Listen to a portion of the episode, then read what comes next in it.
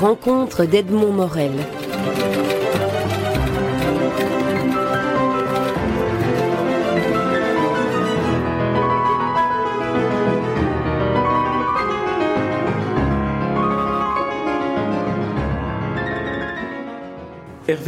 Vous publiez votre dernier roman en date aux éditions Jean-Claude Lattès. Alors, il porte un titre énigmatique au premier abord, Electrico W. Alors, Electrico W, on devine que ça se passe à Lisbonne. Oui, l'Electrico, c'est le nom des tramways à Lisbonne. Tout le monde connaît le 28, l'Electrico 28, qui fait tout le tour de Lisbonne et qui permet de visiter la ville en transport en commun. W est une lettre qui n'existe pas en portugais. Donc, Electrico W est une sorte de symbole de tous les tramways possibles de Lisbonne. Et le tramway, ce sont deux rails parallèles qui n'arrêtent pas de tourner, qui montent et qui descendent. Donc c'est une sorte de symbolique du destin. Alors le destin, c'est celui que, vous racontez de, deux de vos personnages, mais vous débutez le livre par une, sorte de, prologue dans lequel votre narrateur s'interroge sur finalement la, fonction de l'écriture d'une certaine manière. Pourquoi ce besoin, euh, et d'ailleurs qu'on retrouve dans, différents livres de cette rentrée littéraire, d'expliquer le pourquoi de l'écriture? Alors, oui, c'est vrai que ça se retrouve, vous concerne. C'est vrai que ça se retrouve dans plusieurs livres de la rentrée. Ce prologue, je l'ai écrit il y a presque 18 ans. Donc, euh, euh, je l'ai écrit au, début où je, je, commençais ce livre et j'étais intéressé par un rapport euh, narrateur-personnage. Je voulais raconter une histoire d'un point de vue de narrateur, mais qui mette en scène un personnage. Et je voulais que ce narrateur dise la personne qui m'accompagne est le personnage d'un roman. Et cette posture, qui est une posture littéraire. Hein. Je voulais la noyer ensuite dans, une vraie fiction, dans une vraie narration, la faire disparaître totalement. Mais j'avais besoin de cette petite colline euh, à partir de laquelle j'allais observer le, roman se dérouler. Et c'est vrai que euh, ça peut sembler euh, a priori artificiel, mais que dans, le cas de ce roman, ça ne l'était pas du tout, parce que ce, point de vue, on voit bien qu'on va le retrouver dans l'épilogue, comme une sorte de conclusion, et que le personnage qui au début euh, est un personnage romanesque finit par prendre le pouvoir dans l'histoire et finit par euh, envahir la totalité de la vie du narrateur au point que euh, ça sera plus un, personnage virtuel et un personnage réel, mais, mais une, sorte de fusion entre les deux. Donc ça ne me dérangeait pas. C'était... Avec ce type de démarche, on revient finalement à l'origine du roman moderne, avec Don Quichotte, les personnages s'interrogent sur l'auteur. Absolument, absolument. C'est, absolument l'origine du roman. Euh, euh, c'est un point de vue narratif qui est un point de vue euh, qui, est, puissant, qui permet d'installer le lecteur, le lecteur lui-même, dans une situation d'écoute, de bienveillance par rapport à l'histoire qui, va lui être racontée. C'est comme si on l'installait dans un fauteuil et on lui dit Je vais te raconter une histoire. C'est le prologue classique qu'on va trouver même chez Swift, avant le, voyage de Gulliver, ou qu'on va trouver chez, euh, Balzac parfois, euh, euh, donc ça ne me dérangeait pas de voir cette posture, ça ne me paraissait pas ni trop, entre guillemets, moderne, ni trop cuistre, trop pédant. Oui, non, c'est moi ce qui m'a, intrigué, parce que évidemment, dans, dans ma position, je lis d'affilée plusieurs romans de la rentrée, c'est de, le retrouver comme si on avait un besoin de retrouver une sorte de définition de la fonction romanesque, comme si peut-être elle était menacée. Je ne pense pas que la fonction. Enfin, c'est, un, c'est le serpent de mer. Hein la mort du roman. Euh, si quelque chose menace le roman, vraiment, c'est le fait qu'on n'en fasse pas. C'est le fait qu'on fasse autre chose que des romans. C'est le fait qu'on fasse euh, des, récits euh, autocentrés, nombrilistes, sans, sans, fiction, sans histoire. Ça, ça menace le roman. Mais si on fait des romans, rien ne menace le roman.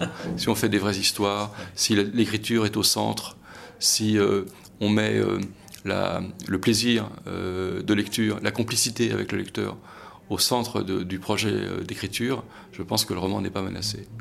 Alors un roman, c'est aussi une histoire. Ici, l'histoire se déroule, on l'a dit, à Lisbonne. Elle se déroule en 85 et démarre sur en quelque sorte un, retour du personnage du narrateur dans une ville qu'il a connue dix ans auparavant. Dix ans auparavant, Lisbonne, c'est la révolution des œillets aussi. C'est un tout petit peu avant la révolution des œillets. Ça se place en, en plein moment du salazarisme donc dans un moment noir du Portugal, mais ce moment noir euh, n'est pas présenté comme noir parce que c'est la jeunesse du narrateur, et donc quand on est jeune, ces questions sont tout à fait secondaires. c'est un moment d'amour, donc c'est une sorte de retour en arrière dans les années d'enfance et d'adolescence du, personnage principal. Et cette, cette scène presque initiatique de l'amour du personnage principal va éclairer, enfin c'est le but, une sorte de lumière intense qui se trouve au, milieu du roman, au début du roman. Et cette lumière intense doit colorer, éclairer tout le livre ensuite. Et on doit être, lorsqu'on est lecteur, dans l'attente de, retrouver cette lumière. Et tout le, tout le jeu de la, narration est, de, de, de, garder cette lumière présente en permanence comme un, comme un espoir et euh, de, de le faire aboutir ou pas.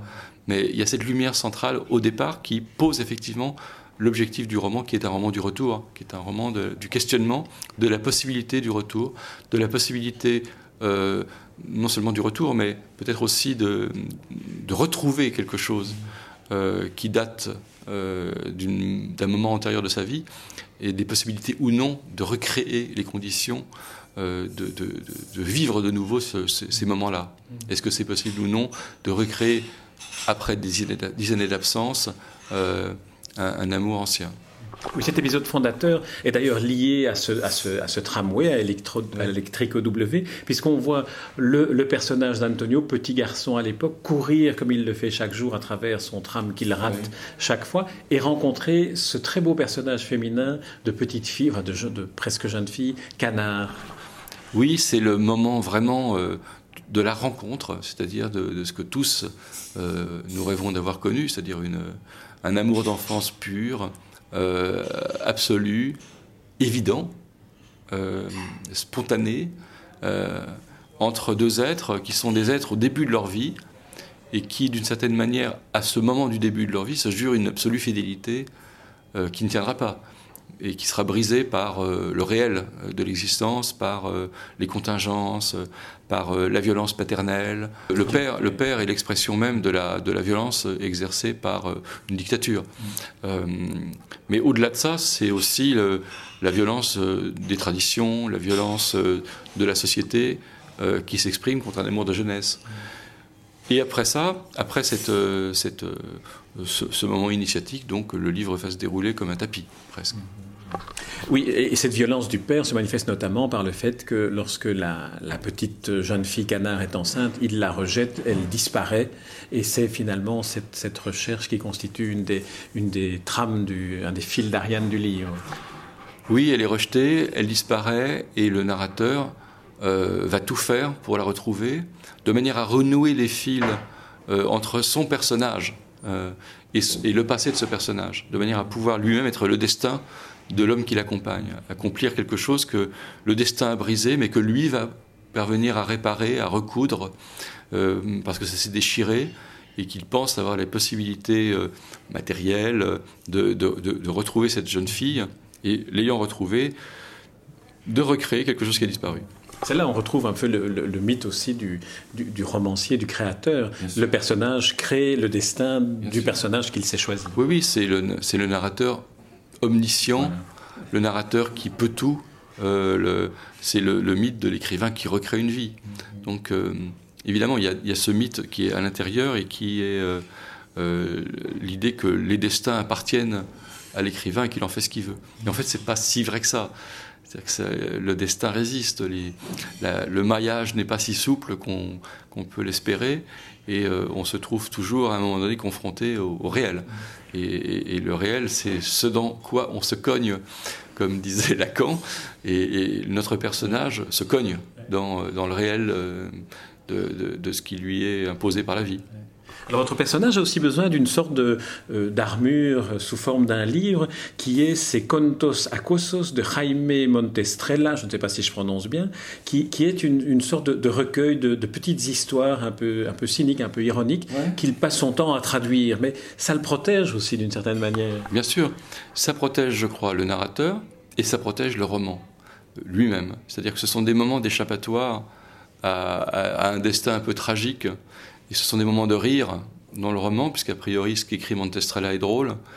Et, le narrateur s'échappe euh, de, tout ce qui lui arrive et qui n'est pas forcément euh, toujours très gai, à travers cette traduction d'un auteur méconnu qui est Jaime Montestrella, dont il, euh, dont, il réalise une traduction des contes, qui sont, je crois, de 1073 contes.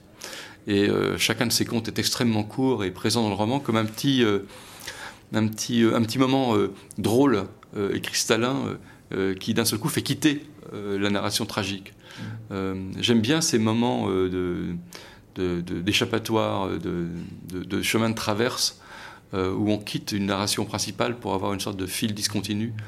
Euh, quelqu'un m'a dit récemment qu'il avait aimé Montestrella au point de parfois courir l'histoire de Montestrella en histoire de Montestrella, quitte à revenir ensuite sur le roman.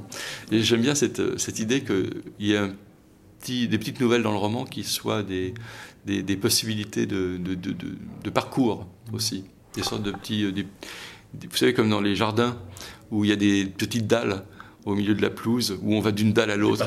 Des, des, pas japonais, voilà. il y a aussi dans, votre livre des, petites gravures euh, à deux ou trois reprises. On voit la gravure d'ailleurs d'un des personnages euh, des Contos Acoso, si je me souviens bien. Et puis alors un article annonçant la mort d'Italo Calvino dans, Le Monde. C'est pas tout à fait anodin, c'est-à-dire que ça se passe en 1985, euh, en septembre.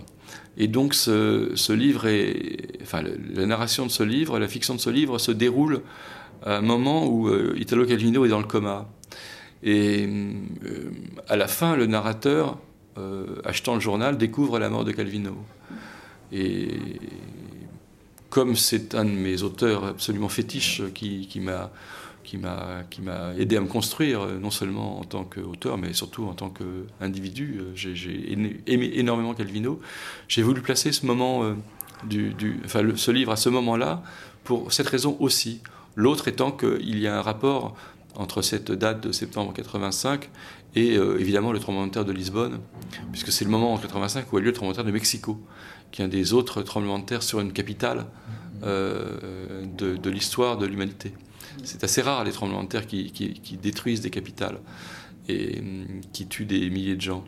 Et le tremblement de terre de Lisbonne est fondateur de la ville. C'est une des, c'est presque un, souvenir euh, inscrit à jamais puisque des, une cathédrale détruite euh, est, préservée dans l'état de sa destruction, de manière à rappeler en permanence euh, l'épée de Damoclès qui, pèse sur la ville et, aussi l'injustice des destins puisque des, centaines d'enfants et de femmes, de vieillards vont aller mourir euh, dans une cathédrale où ils sont allés chercher protection.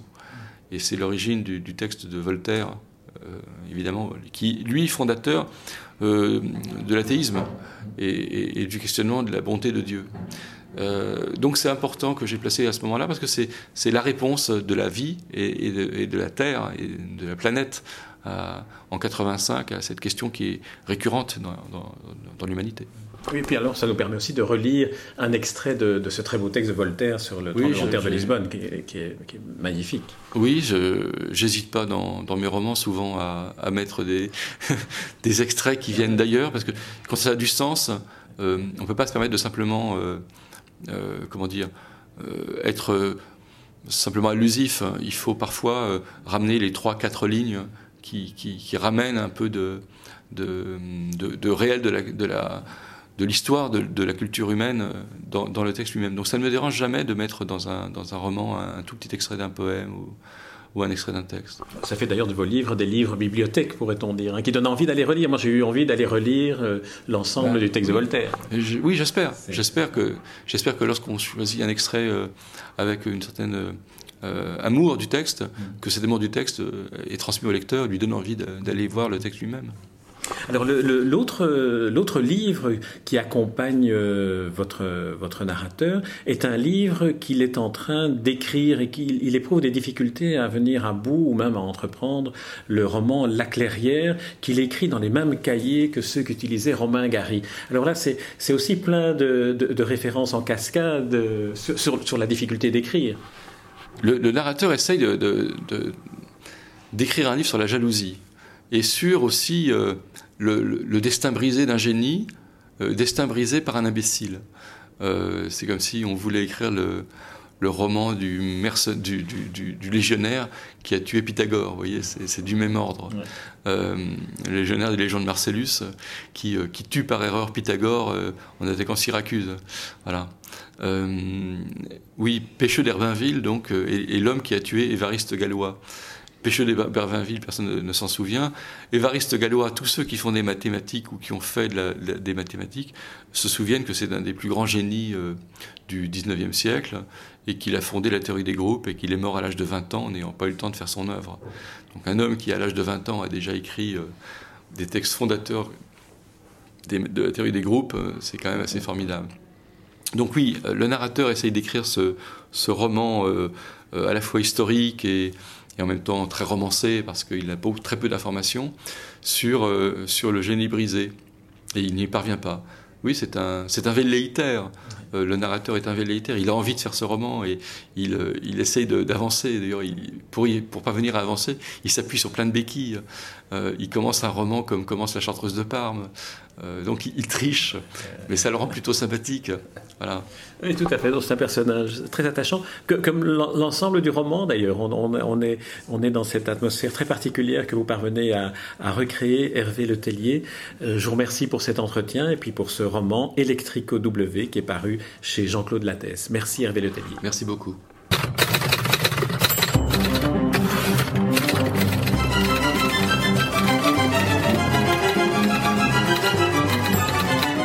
Les rencontres d'Edmond Morel.